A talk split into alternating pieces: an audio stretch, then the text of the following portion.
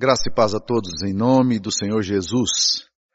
Bom ter você conosco participando desse ato de culto, ainda que um aprendizado para todos nós, um, uma igreja virtual. Acho que é a primeira vez na história que, igreja, que as igrejas são fechadas, nem guerras, nem calamidades jamais conseguiram fazer isso, nem perseguição. Um vírus consegue fazer isso conosco. Mas vamos continuar glorificando a Deus porque nós não dependemos de templo, para podermos adorar a Deus. Nós, nós precisamos de um coração, é, porque o templo nosso, o templo do Espírito Santo é o corpo nosso, a nossa vida. E eu quero continuar refletindo com vocês sobre o texto de Jó. Nós estudamos na semana passada e hoje nós gostaríamos de novamente abordar o livro de Jó. E hoje eu quero falar um pouquinho como glorificar a Deus no sofrimento, porque o livro de Jó nos ensina muito sobre isso. A leitura escolhida se encontra no capítulo 1 de Jó, capítulo 1, versículo 20. Então Jó se levantou, rasgou seu manto, rapou a cabeça e lançou-se em terra e adorou. E disse, nu saí do ventre da minha mãe e nu voltarei. O Senhor o deu, o Senhor o tomou, bendito seja o nome do Senhor. Em tudo isto Jó não pecou, nem atribuiu a Deus falta alguma. Queridos, o sofrimento pode enlouquecer. E isso é mostrado para nós em, nas experiências humanas que pessoas expostas a situações de grandes e intensas eh, dores podem perder o equilíbrio mental. O sofrimento pode levar um homem a xingar, a exasperar, a blasfemar, a maldizer a Deus e a vida. Eu me lembro de um relato do Milo Fernandes, conhecido humorista brasileiro, que era filho de um espanhol e de uma descendente de italianos. Ele perdeu os pais aos 10 anos de idade. Ele e seus quatro irmãos ficaram órfãos, vivendo com parentes. E ele diz que diante da solidão e do luto, ele anotou o seguinte na sua autobiografia. Sozinho no mundo, tive a sensação da injustiça da vida e concluí que Deus, em absoluto, não existia. Não é tremendo ouvirmos isso aí? Os amigos de Jó, quando enfrentam o sofrimento, eles procuram teologizar. Eles fazem a hermenêutica de Deus, eles tentam explicar. E com isso passam a fazer uma teologia com a dor do outro. E a teologia deles resulta nada mais, nada menos do que em aberrações teológicas trazendo sobre eles o juízo de Deus. As suas orações deixam de ter valor aos olhos de Deus e Deus diz no final do livro de Jó que não ouviria as orações dele, mas que ouviria a oração do seu servo Jó, porque eles disseram de Jó e disseram de Deus o que não era justo. Dores e lutos e lutas são sofrimentos muito grandes para nós. Agora, quando você tem uma teologia errada associada ao sofrimento, isso pode ser duplamente é, dolorido, porque você acrescenta dor à própria dor. Eu acompanhei um casal muito querido que experimentou isso da forma mais brutal. Ela tinha se separado do seu esposo e logo em seguida se envolveu com outro homem com o qual veio se casar. E logo após o casamento deles, ela se engravidou. Então estava na expectativa do bebê que ia chegar e o bebê chegou com um profundo distúrbio neuropsiquiátrico. E ela recebeu a visita de uma irmã piedosa que veio para ela e disse assim: Esse menino nasceu com um problema por causa do seu pecado em você ter abandonado o seu antigo esposo. Ou seja, ela tinha agora que lidar com o sofrimento do filho, com a dor do filho e com a situação difícil com a qual ela teve que lidar, e agora tinha que lidar com outro elemento, que era a questão da teologia e da culpa. E ela, ela perdeu durante muito tempo a dimensão da própria adoração. Ela fugiu de igreja, fugiu de pastores, fugiu de, de tudo, porque ela não conseguia é, é, concatenar os seus sentimentos em relação a isso aí. A mulher de Jó, quando vê todo o cenário, a Bíblia diz que ela blasfema e ela apostata da fé e ela tenta induzir Jó também a apostatar da fé. A reação de Jó, porém, é diferente. A dor havia descompensado a sua esposa. Quando ela percebeu que o mundo dela estava ruindo, quando ela percebeu que seu marido estava naquela posição quase que fetal, encolhido, raspando-se com saco, com cinza e pó, é, tentando aliviar o seu sofrimento, ela se aproxima dele e diz: Ainda conservas a tua integridade? Amaldiçoa esse Deus e morra. E Jó dá uma resposta maravilhosa.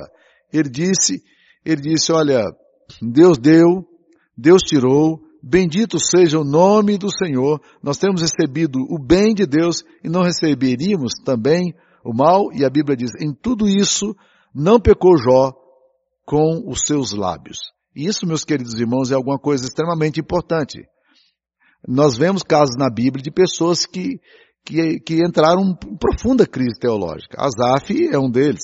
Ele reagiu de uma forma muito é, é, profunda numa das crises depressivas dele, e diante de Deus ele fez uma série de conjecturas no Salmo 77. Rejeita o Senhor para sempre. Acaso não torna ser propício? Cessou perpetuamente a sua graça, caducou sua promessa para todas as gerações, esqueceu-se Deus de ser benigno, ou na sua ira terá ele reprimido as suas misericórdias? Diante de tudo isso que ele levanta, questionando o caráter de Deus, ele mesmo responde. Ele diz assim, então disse eu, isto é a minha aflição. Cessou-se a misericórdia de Deus.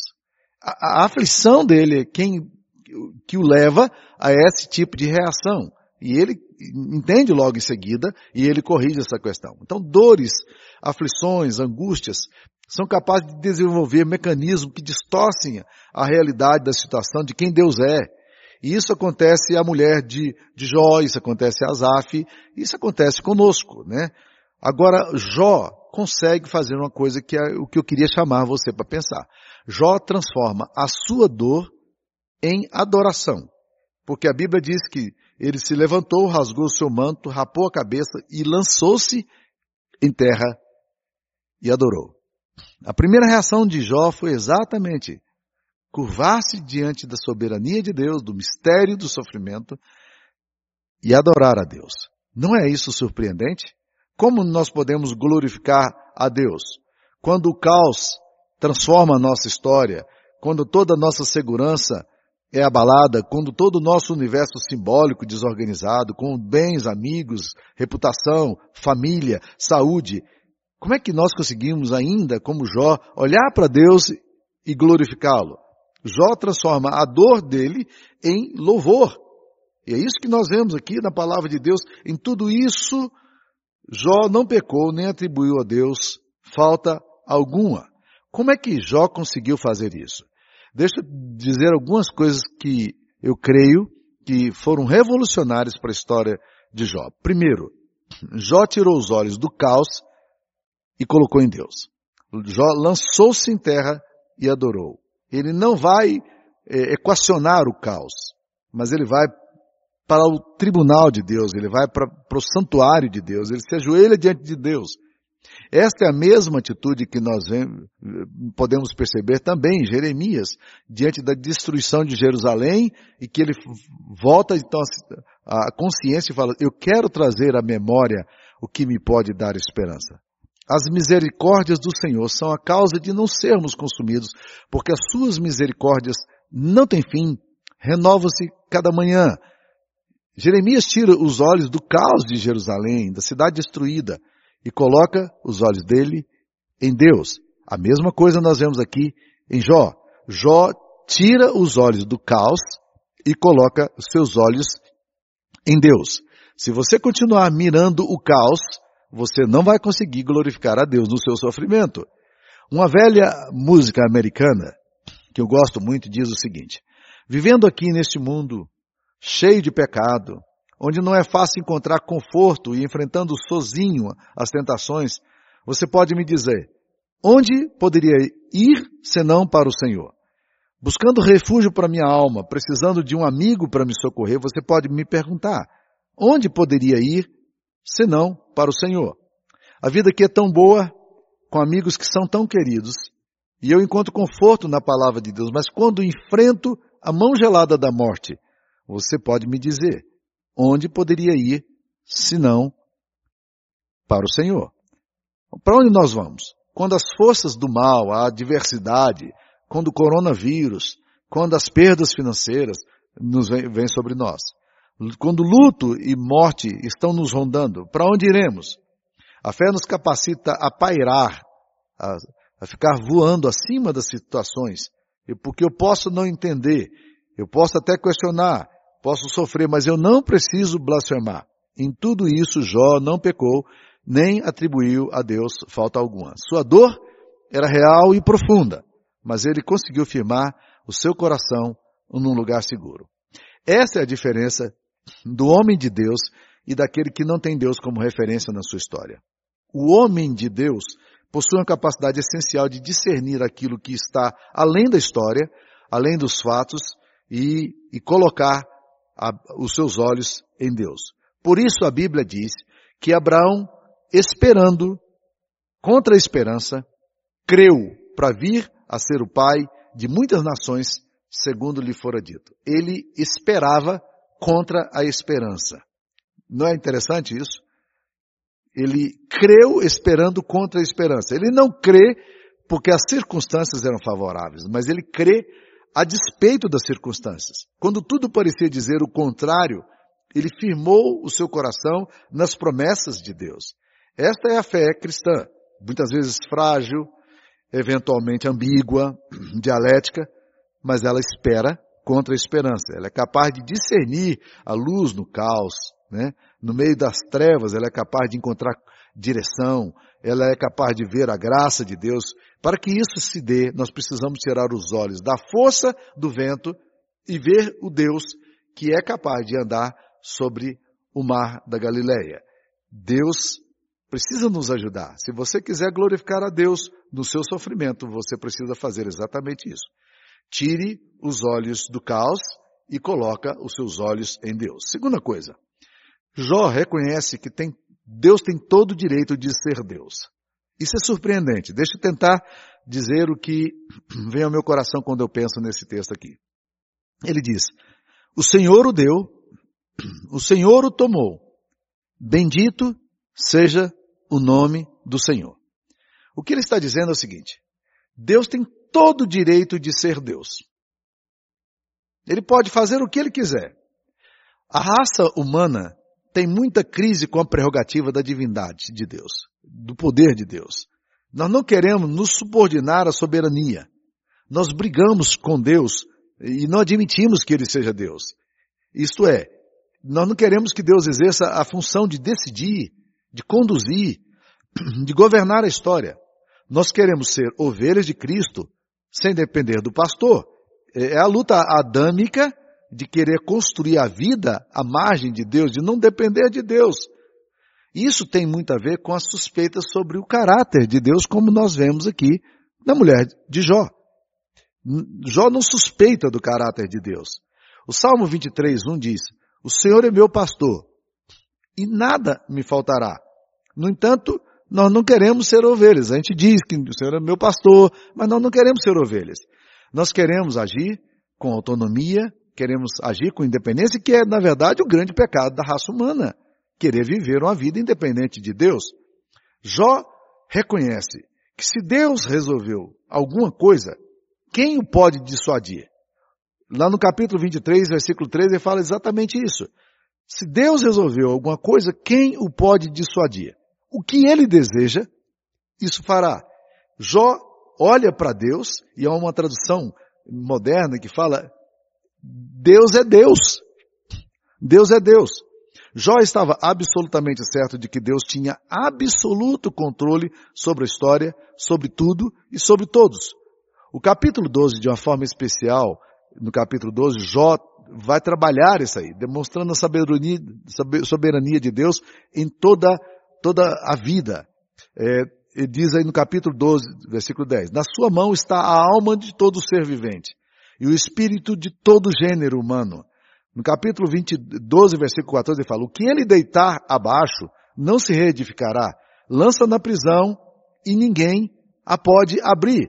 Jó carregava essa compreensão da soberania de Deus e se rendia a ela, embora muitas vezes fizesse isso com luta. Nós muitas vezes carregamos essa compreensão de que Deus é Deus, mas nós não, não nos submetemos a essa divindade de Deus. E a segunda coisa que eu quero chamar a atenção é que Jó reconhece que Deus tem todo o direito de ser Deus. Certa pessoa ímpia declarou o seguinte: Eu detesto essa mania de Deus ser Deus.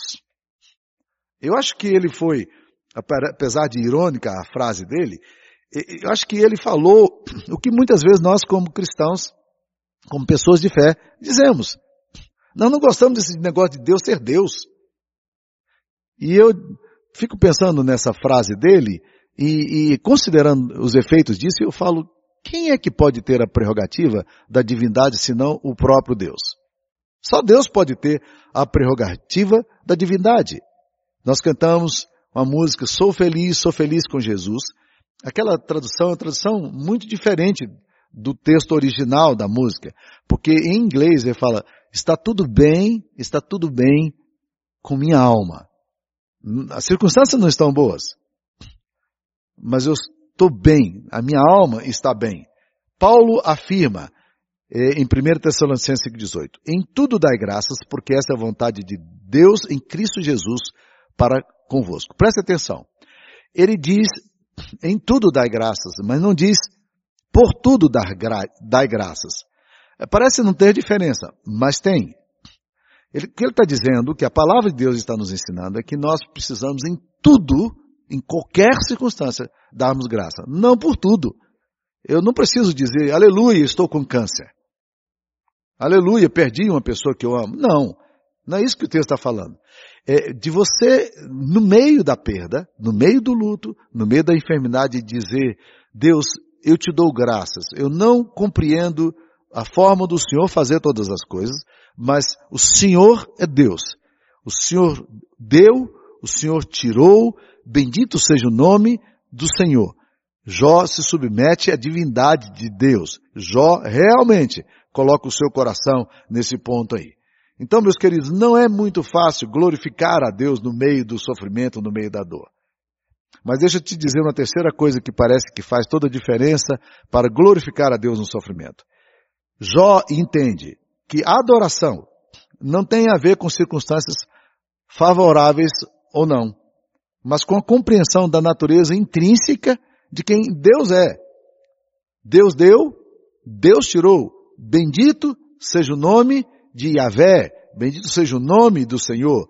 Deus não é adorado porque a situação é positiva, não é por isso que Jó o adora. Jó o adora não porque o contexto está bom, mas ele entende que a adoração não tem nada a ver com a situação positiva ou negativa, mas tem a ver com Deus em si. E é por isso que ele vai, lá e adora. O Senhor deu, o Senhor o tomou, bendito seja o nome do Senhor. E ele diz à sua esposa, é, você fala como louca, nós temos recebido o bem de Deus e não receberíamos também o mal? Em tudo isso não pecou Jó com seus lábios. Olha que coisa fantástica. O que ele está fazendo é que ele entende que a adoração não tem a ver com a circunstância. Nós, nós muitas vezes condicionamos a nossa adoração às circunstâncias favoráveis. Nós condicionamos o nosso louvor à bondade de Deus conosco no momento que estamos vivendo. Mas e quando nós temos que passar pelas circunstâncias mais complicadas? Dá para adorar a Deus nessa hora? Jó entende que sim. E Jó, a primeira reação dele é ir para a direção de Deus, lançar-se, lançar-se em terra e adorar. E adorar. Por quê? Porque a adoração dele não está dependendo das coisas positivas ou negativas. A adoração dele tem a ver com o caráter de Deus. Como agradecer então a Deus em situação adversa se as coisas não vão bem? Jó rasga suas as roupas, raspa sua cabeça, lança-se na terra, adora a Deus que estava ali. Ele sabia disso. Estava doendo, tudo que ele ouviu era pesado, mas ainda assim, Deus merecia ser louvado porque ele é santo, porque ele é soberano, porque ele é bom. Foi isso que Deus afirmou para o seu povo quando estava exilado na Babilônia. A situação deles era caótica. Eles não queriam cantar, eles penduraram as harpas deles nos salgueiros, e quando os, os babilônios diziam, cante alguns dos cânticos de Sião, alguns cânticos de louvor, ele diz, como é que nós podemos glorificar a Deus em terra estranha? Mas Deus manda uma carta através do profeta Jeremias no capítulo 29. Uma carta muito interessante. Deus diz: vocês precisam plantar árvores, edificar casa, dar os seus filhos em casamento. A vida vai continuar, vocês precisam continuar. Mas ele diz o seguinte, e nós citamos muitas vezes esse texto fora do contexto. Ele diz assim, capítulo 29, versículo 11: Eu é que sei que pensamentos tenho a vosso respeito.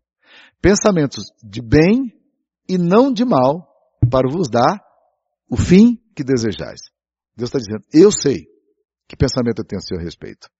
Eu sei o que é melhor para você. E eu queria te dizer isso. Para concluir, meus queridos irmãos, eu gostaria de dizer o seguinte. Todo sofrimento, para nós, ele só pode ser é, clarificado, só pode encontrar uma coerência quando nós olhamos para a cruz. Sabe por quê? Porque todo sofrimento, ele é ambíguo e ele é dialético. A cruz é o lugar dessa complexidade da dor. Vemos ali o Filho de Deus, o amado Filho, sendo colocado numa cruz. Curiosamente, quando Jesus vai distribuir a ceia aos seus discípulos, a Bíblia diz que ele pega o pão e o cálice e ele dá graças. Mas como é que Jesus pode dar graças a Deus pelo pão e pelo cálice que representa a dor dele? Lá na cruz, Jesus está glorificando o Pai, mesmo em meio à afirmação que ele faz, tão angustiante: Deus meu, Deus meu, por que me desamparaste? Deus estava ausente da cruz? Deus não estava presente com Jesus? Deus se isolou. É natural entendermos que naquele momento toda a nossa culpa, todo o nosso pecado estava sobre Jesus. O abandono que Jesus experimenta ali é o abandono que o pecado faz, nos faz em relação a Deus. Ele nos distancia de Deus. Ele nos afasta de Deus. Jesus estava experimentando em si toda a dor, todo o juízo, ele estava cumprindo toda a lei e ele estava também é, é, resgatando toda a culpa que nós tínhamos por meio do seu sangue. Jesus estava ali aplacando a ira divina e por essa razão ele experimenta ah, o sofrimento mais profundo que alguém pode ter, que é o sofrimento gerado pelo pecado que nos distancia do Pai. Mas naquele lugar de tanta ambiguidade tanta dor, naquele lugar maldito, naquele lugar da caveira, naquele lugar do sofrimento, Deus nunca esteve tão presente. Porque naquele lugar, a Bíblia diz que Deus estava reconciliando consigo mesmo o mundo. Deus estava resgatando a minha história perante Ele. Deus estava resgatando a sua história perante Ele. Deus estava morrendo na cruz por nós, através do seu Filho, para nos justificar diante do Deus Pai, para quem o pecado é alguma coisa tão séria. A cruz é o lugar do sofrimento. A cruz é o lugar da vergonha e do opróbrio, mas a cruz é o lugar também da vitória e da bênção. A cruz é o lugar onde nós encontramos a melhor oportunidade para louvar a Deus. Se você entender o que a cruz significa, você vai conseguir glorificar a Deus no meio do sofrimento. Que Deus abençoe ricamente a sua vida. Eu quero orar por você nesse momento. Pai amado, aplica esta palavra aos nossos corações, para que o Senhor possa ser glorificado em nós, através da nossa adoração, através dos nossos louvores, no meio da tribulação e do sofrimento. Em nome de Jesus nós oramos. Amém. Deus te abençoe.